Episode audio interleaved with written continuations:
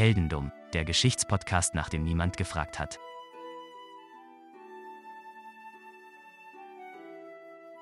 Hallo Daniel. Hallo Philipp. Herzlich willkommen zu einer neuen Folge Heldendum. Es ist wieder Zeit für eine sehr, sehr dumme Geschichte, muss man sagen. Dafür ist immer Zeit. Dafür ist immer Zeit. Und nachdem wir uns letztes Mal ja im Mikrokosmos sozusagen bewegt haben von äh, Hongkong, gehen wir heute global. Wir hauen alles raus, was der Globus zu bieten hat. Ich wollte gerade fragen, soll ich doch meinen Globus gleich nochmal rausholen? den von, den von ähm, Hermann. Den von Hermann, nee, genau. Der ist nicht nötig. Ich glaube, die Orte, die heute genannt werden, sind relativ bekannt. Aber es geht trotzdem um die ganze Welt, denn wir beginnen mit unserer Geschichte in den USA. Die kenne ich. Und zwar, das habe ich mir gedacht. Und zwar 1893 befinden wir uns in North Carolina in der Stadt New Bern. Dort gibt es einen Apotheker, das ist Caleb Bradham. Caleb Bradham wurde am 27. Mai 1867 geboren. Und Caleb Bradham ist, wie gesagt, Apotheker. So, der ist damals noch relativ jung, ja, 36, 26, Entschuldigung. Und ähm, er kennt schon eine Sache, die wir auf der ganzen Welt jetzt kennen, die damals aber noch ein bisschen anders gemacht wurde: Coca-Cola. Coca-Cola gibt es damals schon. Ist schon lange her. Ist schon lange her. Aber Coca-Cola heißt ja nicht umsonst Coca-Cola, sondern Coca-Cola heißt weshalb Coca-Cola? Coca-Cola. Richtig. Da ist die Coca-Pflanze drin. Und ähm, Caleb Bradham hat gesagt, das kann ich als Apotheker nicht verantworten. So geht's nicht weiter. Ich möchte die narkotisierenden Sachen aus, den, aus so einem Erfrischungsgetränk raushaben. Hat er etwa die Cola-Industrie revolutioniert, ja? ja? Ein bisschen. Nicht unbedingt, aber ein bisschen. Er hat sowas ähnliches dann äh, zusammengebraut, ja, und in seiner Apotheke verkauft. Das nannte er dann Brad's Drink. Und Brad's Drink hat er dann 1898, nachdem das Ding wirklich steil gegangen ist und wirklich mhm. über North Carolina hinaus bekannt geworden ist und Leute immer in seine Apotheke kamen und gefragt haben, hast du noch ein bisschen Brad's Drink? 1898 hat er das Ding dann bekannter gemacht, indem er es umbenannt hat. Und äh, kannst du dir schon denken, in was er es umbenannt hat? Äh, ich hätte jetzt einfach Pepsi gesagt. Ist richtig. Oh. Er hat äh, Brad's Drink umbenannt in Pepsi Cola und hat damit den größten Rivalen zu Coca-Cola geschaffen bis heute. In dieser Episode geht es ein bisschen darum, es geht nicht unbe unbedingt um den Cola-Krieg, auch so ein bisschen am Rande, aber es geht vor allem um Pepsi selbst, weil Pepsi ist ein Unternehmen, das eine Historie hat, wo man sich denkt, du lieber Gott, was ist da denn alles passiert? Insbesondere eine tolle Sache, auf die wir gleich noch kommen. Da bin ich sehr, sehr gespannt jetzt schon. Pepsi geht auf jeden Fall erstmal richtig steil. Ja, also löst Cola auch ab, wird bekannter. 1902 meldet äh, Caleb dann Pepsi sogar als Firma an und lässt sich dann die Marke schützen. Sein Nachbar designt ihm ein angemessenes Logo. Also sein Nachbar ist irgendwie Maler oder sowas oder Künstler. Das ist ja wie bei uns. Das ist ja wie bei uns so. Kannst du das mal für, für uns machen, weil du kannst ja da irgendwas. Ja, ja, ich mach schon, ich mach schon. Das ist so äh, im Familienkreis auch. Der, genau. der Neffe hat irgendwann mal, der hat mal, der hat mal bei Telekom Praktikum gemacht. Der kann bestimmt Handys reparieren und so. Genau. Das ist ja, so kennt man das ja. Ungefähr so, ja. Bradham geht direkt relativ steil. Er plant vier eigene Abfüllorte für Pepsi. Gut, das hat einerseits damit zu tun, dass Produktion noch kein Problem war, aber eben Transport in der Geschwindigkeit in die ganze Nation, gerade in den USA, noch ein bisschen komplizierter war als heute. Deswegen vier Produktionsorte in den ganzen Vereinigten Staaten. Pepsi wird, wie gesagt, sehr bekannt. Wir springen mal ganz kurz nach vorne. Heute, um das mal so ein bisschen vergleichen zu sehen, heute gehören zu Pepsi unter anderem Rockstar, mhm. 7-Up, Schwipschwap, Punica, Mirinda und äh, die Chips von Lays. Das ist ja die große PepsiCo.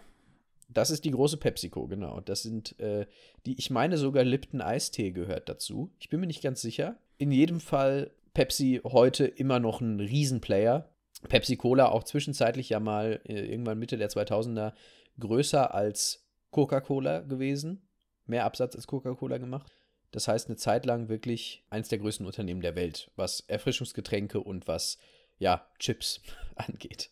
Aber äh, in der Anfangszeit lief es dann für Pepsi, nachdem es super angefangen hatte, dann doch vielleicht nicht mehr so ganz stark. Irgendwann ließen die Umsätze so ein bisschen nach. 1923 geht Pepsi zum ersten Mal pleite. Und ähm, man munkelt, na, okay, jetzt ist der große andere Cola-Konzern pleite gegangen. Möchte Coca-Cola den nicht vielleicht aufkaufen? Wäre eine Idee. Wäre eine Idee. Wäre außerdem für Coca-Cola ganz cool, weil sie hätten dann quasi ein Monopol. Dürfen sie denn das? Ja, ich glaube schon. Ich glaube schon weil es gibt ja zum Beispiel noch so andere Geschichten wie Dr. Pepper, die aber einen wesentlich geringeren Mhm. Marktanteil haben. Pepsi geht auf jeden Fall bis 1933 noch zwei weitere Male insolvent und jedes Mal verzichtet Coca-Cola darauf, Pepsi zu kaufen, weil sie keine so große Konkurrenz daran sehen, dass man sie aufkaufen müsste. Tja, wenn man jetzt so ein bisschen wieder zurück in unsere Zeit denkt, dann merkt man, dass es möglicherweise das eine oder andere Mal ein Fehler gewesen ist, die nicht zu kaufen, oder? Ja, richtig, absolut. Vor allem dann äh, später, weil Pepsi den einen oder anderen sehr großen Deal gemacht hat, der Pepsi sehr, sehr viele Millionen eingebracht hat. Aber dazu kommen wir noch. Ihr kennt ja den Folgentitel, vielleicht könnt ihr euch darunter schon was vorstellen. Du kennst ja auch den Folgentitel. Mal sehen. Ich, ich ahne Schlimmes. der ganz große Durchbruch für Pepsi nationenweit gelingt dann in der Wirtschaftskrise der 30er Jahre. In der Wirtschaftskrise verkauft sich Pepsi deutlich besser als Coca-Cola, weil Pepsi macht einfach doppelt so große Flaschen wie Coca-Cola zum gleichen Preis. Macht Sinn. Also, ich meine, anders. Ja, ja gut, ich sag mal so, jetzt, ich weiß nicht, wie die, wie die, wie die Rezepturen früher waren, aber wenn man jetzt heutzutage als, als ein Cola-Laie wie ich, ja, jetzt Pepsi und Cola trinkt, dann für mich macht es kaum Unterschied. Ich kenne Leute, die sagen da war ganz was anderes. Aber ich glaube, das Gespräch hatten wir beide auch schon mal, ne? Ja. bezüglich Cola, Cola Light und Pepsi. Ja. Ähm, aber ganz ehrlich, wenn mir jetzt jemand äh, eine doppelt so große Flasche für denselben Preis oder noch besser dieselbe Flasche für den halben Preis verkaufen würde, dann würde ich da hingreifen, definitiv. So ist es. Und deswegen verdoppeln sich die Erträge von Pepsi auch zwischen 1936 und 38, also innerhalb von zwei Jahren. Es läuft. Dann ist Krieg. Da ist alles dann erstmal so ein bisschen auf dem, auf, auf dem ja, Abstellgleis, will ich nicht sagen, aber es ruht, Mhm. sagen wir mal. Andere Prioritäten. Es gibt andere Prioritäten als Cola, das ist richtig. Und dann springen wir nach dem Krieg. Und nach, den, nach dem Zweiten Weltkrieg beginnt ein weiterer Krieg, und zwar der Der nicht so warme Krieg, definitiv. der, nicht so, der Krieg, der so ist, wie man Pepsi trinken sollte, kalt. 1959. Da springen wir jetzt hin und jetzt beginnt nämlich die große Geschichte, die Pepsi wirklich mal, also, naja, ich sag's noch nicht. Ich sag's noch nicht, ich sage nur, 1959 läuft Nikita Khrushchev.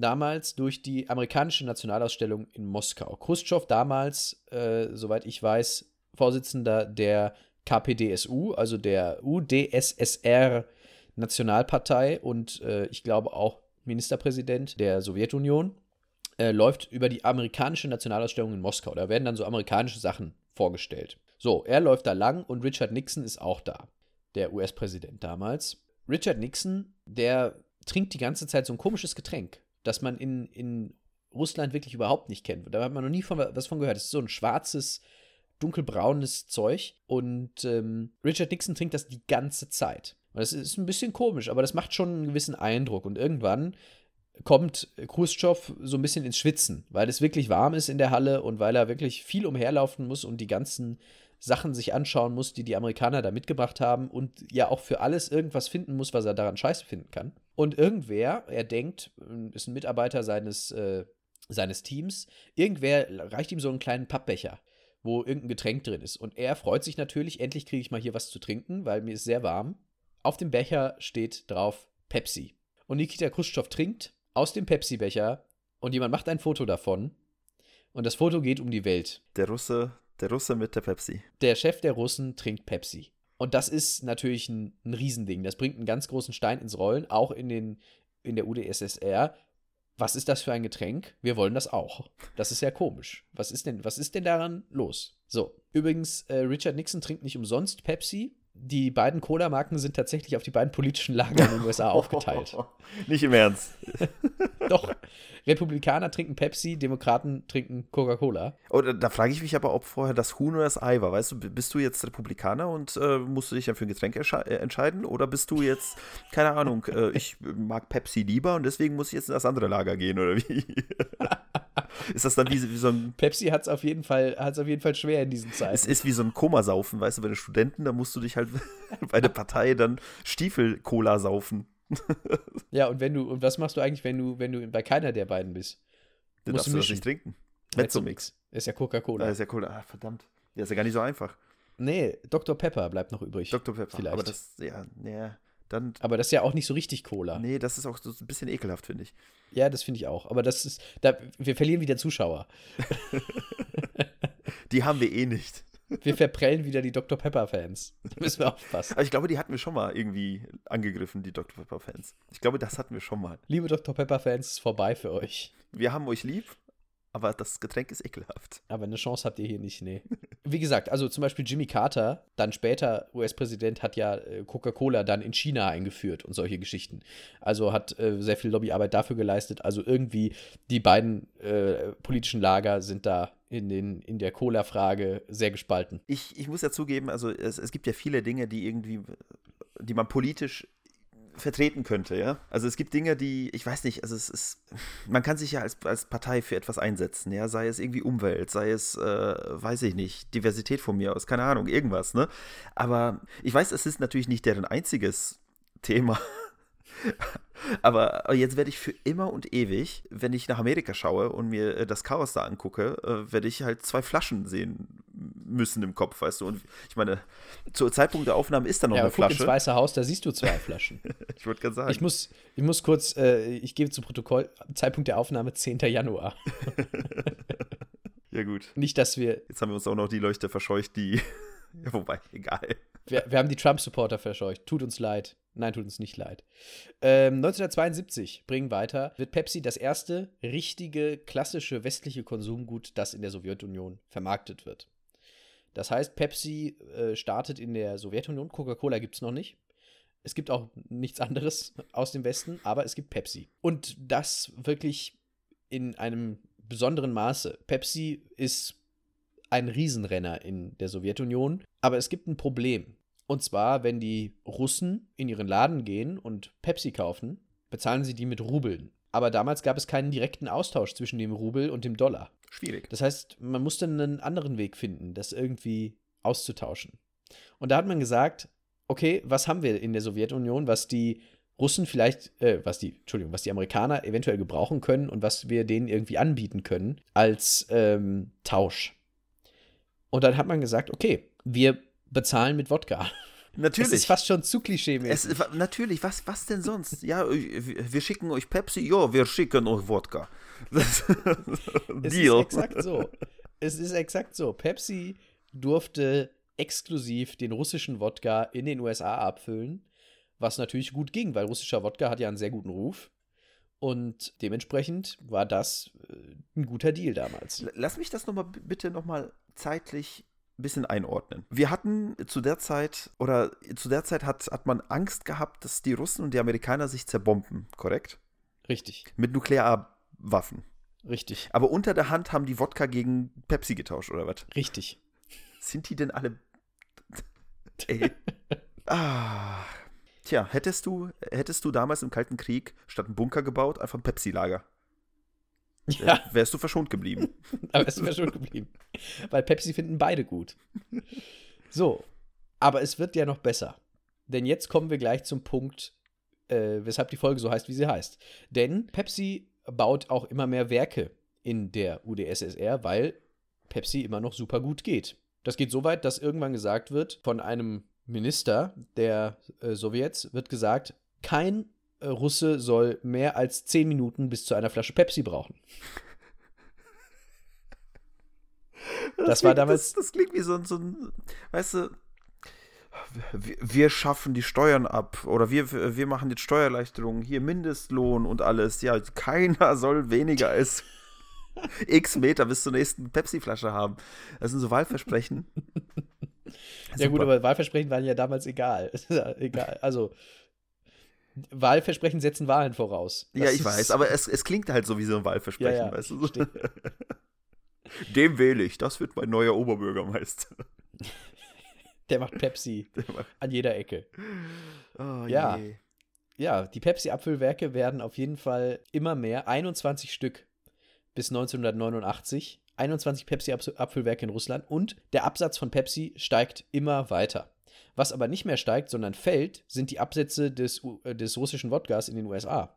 Oh nein. Und das bedeutet, der Deal, Wodka gegen Pepsi, ist irgendwann nicht mehr so ganz fair, weil immer weniger Wodka verkauft wird, aber immer mehr Pepsi abgenommen wird. Das heißt, die Sowjetunion muss ein bisschen was drauflegen auf den Deal. So, und jetzt ist dein Zeitpunkt gekommen, Was hatte die Sowjetunion Ende der 80er Jahre, kurz vor ihrem wirtschaftlichen und politischen Kollaps neben Wodka noch? Atomwaffen. So weit sind sie dann nicht gegangen. aber es geht aber in die wundern. richtige Richtung. Es geht in die richtige Richtung. Ich sage dir jetzt, was Pepsi als Gegenleistung für den Vertrieb von Pepsi und den Bau weiterer Werke erhielt damals. Brennstäbe. 1989. Nuklearwerke, äh, Nuklear. Ähm, wie, mein Gott, ich, das ist so dumm, ich verliere die Sprache gerade. Also, 17 U-Boote, einen Kreuzer, eine Fregatte und einen Zerstörer. Man sieht das gerade nicht, ne?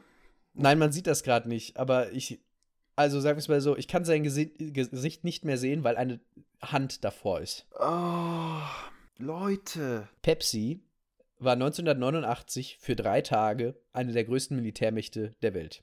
Und es wird noch besser. Ich, habe hierzu jetzt schon nichts mehr zu sagen, ja. Meine Fresse. Du, du weißt schon, weißt du, wir haben in der ersten Staffel, hast du die ganze Zeit im Kopf geschüttelt, wenn ich irgendwas erzählt habe. Ne? Jetzt, ja, ähm, es dreht sich. Es dreht sich. Der Kopf dreht sich. Der Kopf dreht sich, ja.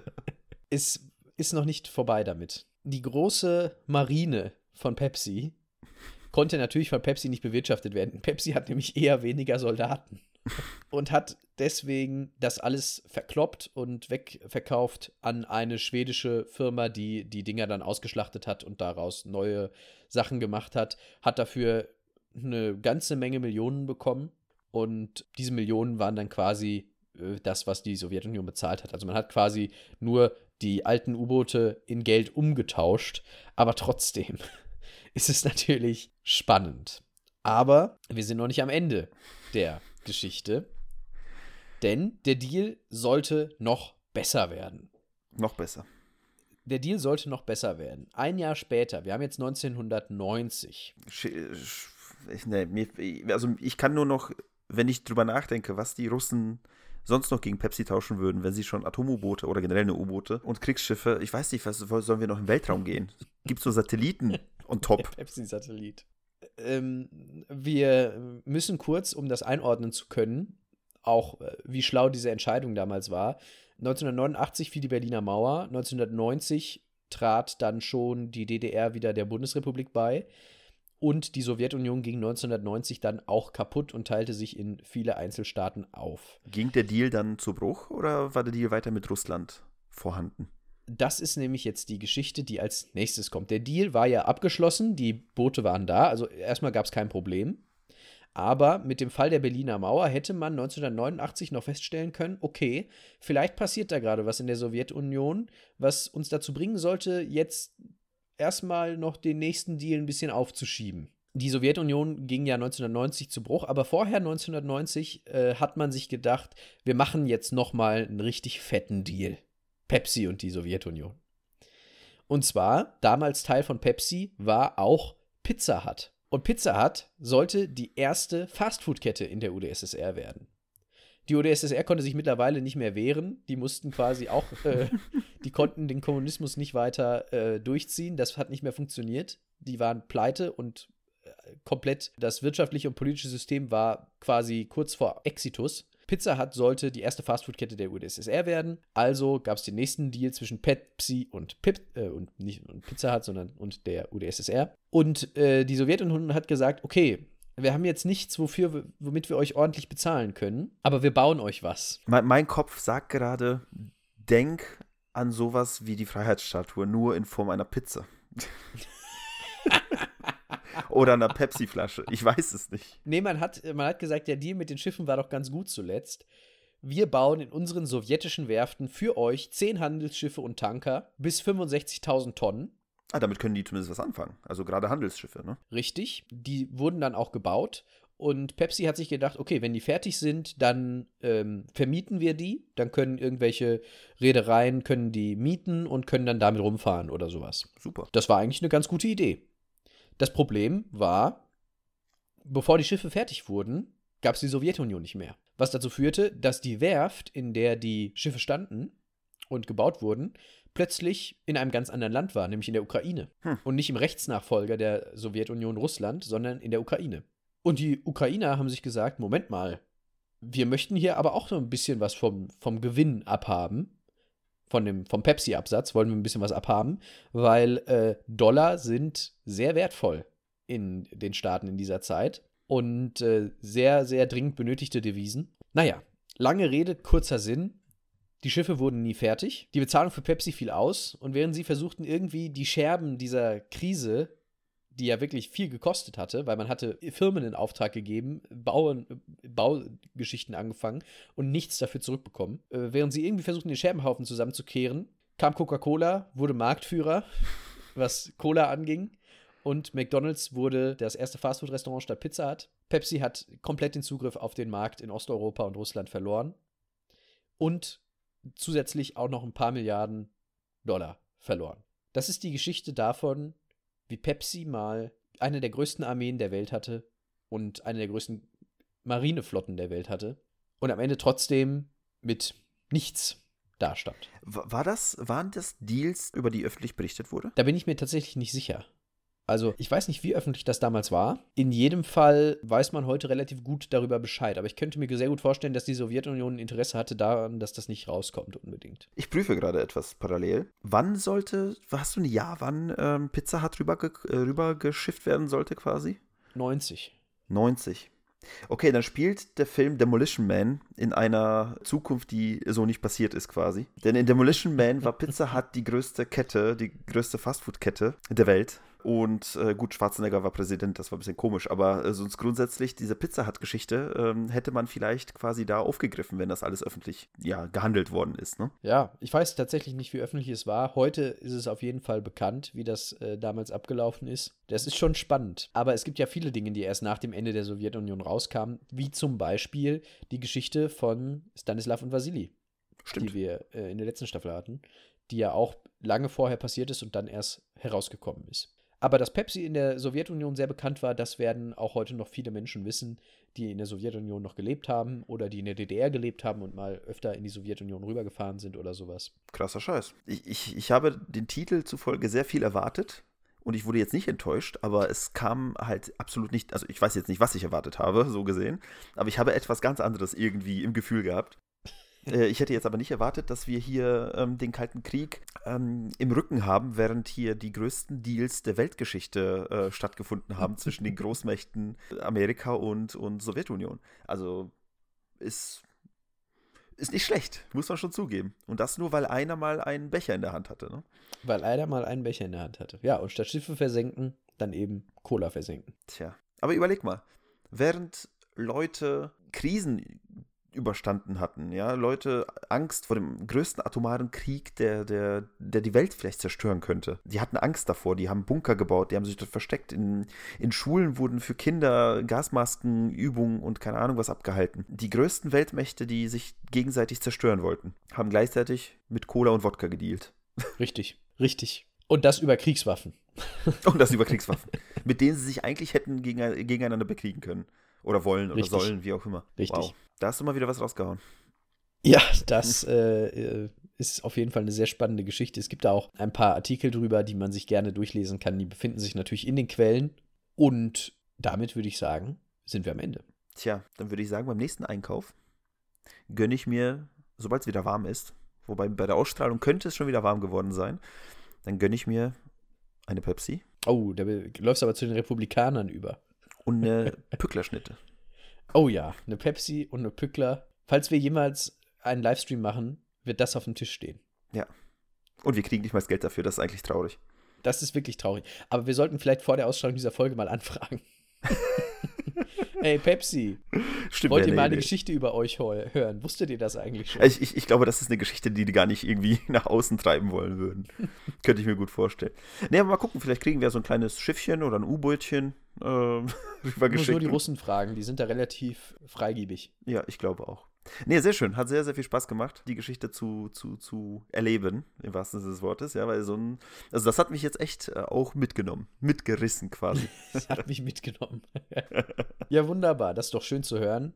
Apropos schön zu hören, es ist auch schön zu hören, wenn ihr bei der nächsten Folge wieder dabei seid. Und bis dahin sagen wir Dankeschön und Tschüss. Vielen lieben Dank und bis zum nächsten Mal. Stopp, stopp, stopp, stopp, stopp. Noch nicht die App zumachen, noch nicht den Podcast beenden. Wir sind gerade Daniel und Philipp, oder andersrum, Philipp und Daniel aus der Zukunft. Und der Philipp hat noch ein bisschen was gefunden zu dem Thema und er wollte noch einen kleinen Nachtrag machen. Und ich äh, weiß immer noch nicht, worum es geht. Es wird wahrscheinlich noch schlimmer als die eigentliche Episode selbst. Philipp, erzähl mal. Ja, genau. Mir ist noch was aufgefallen. Auf dem Weg zur Recherche äh, einer weiteren Episode bin ich noch über, über weitere Dinge gestolpert, die Pepsi so gemacht hat und die auch für Chaos gesorgt haben. Also sagen wir es mal so. Unsere Geschichte, die wir hier heute im Podcast hatten, hat ja ähm, viel mehr für Verwirrung und Probleme bei Pepsi selbst gesorgt als bei den Menschen. Da gab es dann irgendwann nach dem, nach dem äh, Ende der Sowjetunion einfach keine Pepsi mehr so richtig, aber ist ja nicht so schlimm. Viel schlimmer ist es, wenn es wirklich um Mord und Totschlag geht im Kontext von Pepsi. Das ist so passiert 1992, also ein bisschen später, nur sehr viel, äh, nicht sehr viel später, als unsere Geschichte hier heute passiert ist. Da hat Pepsi nämlich gedacht, wir müssen unseren, unseren Marktanteil wieder heraufbringen. Und äh, hat gesagt, wir machen so eine ja, wie sagt man eigentlich, so ein, so ein Gewinnspiel damit, dass man, wenn man eine im Kronkorken eingeprintete Nummer richtig hat, kann man was gewinnen. Das gibt es ja heute noch ganz häufig. Das gibt es vor allem hm. so bei so. Ähm, Pringles. Bei Pringles gibt es das ganz oft, das stimmt. Das stimmt. Ich kenne das noch ähm, von Feltins, kenne ich das. Ähm, mhm. Ganz viel. Dürfen wir die Marken eigentlich nennen oder ist das Schleichwerbung? Ist egal. Uns kennt keiner. Wenn wir über Mord und Totschlag reden, in, in dem Kontext ist alles super, glaube ich. Ähm, ja, auf jeden Fall 1992 entscheidet sich Pepsi, wir machen so eine, so eine ähm, Gewinnspielsache. Die kommt unter anderem auch auf die Philippinen. Pepsi ist eine ganz große Nummer auf den Philippinen. Pepsi hat allerdings nicht so richtig daran gedacht, die Preise, die man gewinnen kann, anzupassen an das Einkommen im jeweiligen Land. Das bedeutet, wenn man hier in Deutschland äh, bei so einem Gewinnspiel was gewinnt, dann gewinnst du vielleicht 400 Euro oder sowas. Äh, auf den Philippinen war das ein bisschen anders. Also ähm, da konnte man eine Million Pesos gewinnen. Das sind so ungefähr 68.000 Dollar. Oh, gewesen nett. damals. Und äh, die Menschen auf den Philippinen haben damals ungefähr 100 Dollar im Monat verdient. Also 68.000, das ist ein ganz schöner Batzen. Kann man in Rente gehen mit. Kann man in Rente gehen mit. Und sich eine Fläschchen, ein Fläschchen Pepsi gönnen in der Sonne. Und die ganze Familie kann mit in Rente gehen. Absolut richtig. Deswegen war das damals auf den Philippinen eine Riesensache. Angeblich hat die halbe Population der Philippinen, die halbe Anzahl der Menschen, die da gewohnt haben, mitgespielt beim Pepsi Number Fever. Und der Umsatz von Pepsi vervierzehnfachte sich schlagartig auf 14 Millionen verkaufte Pepsi-Flaschen. Jetzt war das Problem, was irgendwie absehbar war, dass Menschen anderen Menschen solche Kronkorken, die gewonnen hatten, geklaut haben. Und auch, dass Menschen, andere Menschen, die Pepsi-Kronkorken, die gewonnen haben, umgebracht haben, tatsächlich. Also es gab viel Kriminalität darum. Aber das waren Einzelfälle und das war etwas, äh, was von Pepsi zwar ziemlich dumm war, aber noch nicht schlimm fahrlässig. Schlimm fahrlässig ist aber, wenn man den falschen Sieger bekannt gibt. Oh je. Das ist in Chile passiert, schon ein bisschen früher. Da hatte es wirklich soziale Unruhen gegeben, weil Pepsi den falschen Sieger bekannt gegeben hatte. Da merkt man, die Preise waren zu hoch. Das kann dir passieren, wenn du, wenn du Preise hast, die irgendwie in einem bestimmten Bereich sich bewegen, aber die Preise waren viel zu hoch, als dass man sich sowas hätte mhm. leisten können. Und eines Abends wird auch auf den Philippinen eine neue Gewinnernummer bekannt gegeben und das war die Nummer 349. Und das Problem mit der 349 war, die war schon mal bekannt gegeben worden, aber als Zahl, die nicht gewonnen hatte. Die war also sozusagen aus dem Rennen. Mhm. Und wie das nun mal so ist bei solchen Gewinnaktionen, steht schon vorher fest, welche Nummern gewinnen werden, zu welchem Zeitpunkt. Und man druckt dementsprechend mehr von den Nummern, die es nicht werden. Damit die Gewinne eben klein gehalten werden. Und deswegen gab es auf den Philippinen, man munkelt, zwischen 600 und 800.000 Pepsi-Flaschen mit der Nummer 349 im Kronkorken. Und die Menschen haben jetzt alle gedacht, sie hätten eine Million Pesos gewonnen, sie wären Millionäre. Weil Pepsi das falsch bekannt gegeben hat. Dass die Leute, also ich weiß ja nicht, was im Nachhinein passiert ist, aber wenn, wenn ich zu dir gehe und sage, hey Philipp, ich habe ich hab gerade gewonnen bei Pepsi. Und du sagst dann, hey, nee, nee, ich habe gerade bei Pepsi gewonnen. Und dann fragst du deinen Nachbar und der hat auch bei Pepsi gewonnen. Und deine Mutter, deine Tante und dein Cousin dritten Grades auch. Ich kann mir vorstellen, dass man sich dann geschlossen äh, oder dass man dann geschlossen zu der jeweiligen Zentrale geht und denen so ein bisschen was, ja, weiß ich nicht, erstmal vor die Tür legt. äh, aber dementsprechend auch, naja, sich vielleicht mal, ja, vielleicht mal nachfragt, was da los ist. Also so erst nett und dann je nachdem vielleicht auch ein bisschen unnett. Ich weiß es nicht. Also gefragt, was da los ist, hat sich eigentlich keiner, weil ähm, die Massenmedien waren noch nicht so verbreitet, 92 auf den Philippinen. Es gab ja noch kein Internet, wo man jetzt jederzeit von Leuten Tweets hätte lesen können. Ich habe gewonnen, ich habe gewonnen, ich habe gewonnen. Also man wusste nicht, dass das so ein globales Ding ist, also global, äh, national. national. Äh, man wusste nicht, dass das so ein nationales Ding ist, aber man wusste schon, es sind irgendwie ein bisschen mehr Leute als die zwei, die normalerweise gewinnen.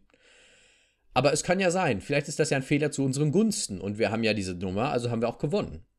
So, das heißt, wir wollen unser Geld haben.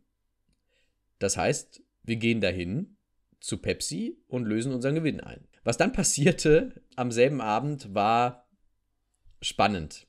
Es liefen bei diesem Pepsi-Hauptquartier eine riesige Zahl von Menschen auf. Tausende Menschen standen vor der Tür und wollten ihre Pepsi-Kronkorken abgeben. Teilweise hatten Leute zehn mit der Nummer 349. Die dachten, sie wären zehnfacher Millionär. Was dann natürlich geschah, war, dass sich der Pepsi-Vorstand traf, nachts um drei, und gesagt hat, wir müssen das irgendwie lösen. Wir haben so viel Geld nicht. Wir haben nicht. Emergency Meeting. Wir haben nicht 800.000 Millionen Pesos. Was sie dann gemacht haben, ist, äh, sie haben jedem Gewinner 500 Pesos angeboten. Es gab also zwei Kronkorken, wo der Gewinner richtig war. Also es gab immer so einen Prüfcode dazu. Nur mit dem Prüfcode mhm. hatte man gewonnen, aber das konnte man den Leuten natürlich nicht erklären, weil niemand hatte so einen Prüfcode gesehen. Äh, irgendwo müssen diese zwei zwar gewesen sein, aber das kann man ja nicht einer halben Million Menschen erklären. Also bot man jedem Gewinner 500 Pesos an. 486.000 Leute haben das auch angenommen, aber die anderen wollten eben ihre Millionen. Und Pepsi wollte die nicht rausrücken. Und es geschah, was geschehen musste. Bevor die Leute nämlich ihre Klagen ausgefüllt haben. 22.000 Klagen gab es insgesamt gegen Pepsi, wovon wirklich bei vielen Pepsi viel Geld bezahlen musste. Es kam zu gewaltsamen Aufmärschen.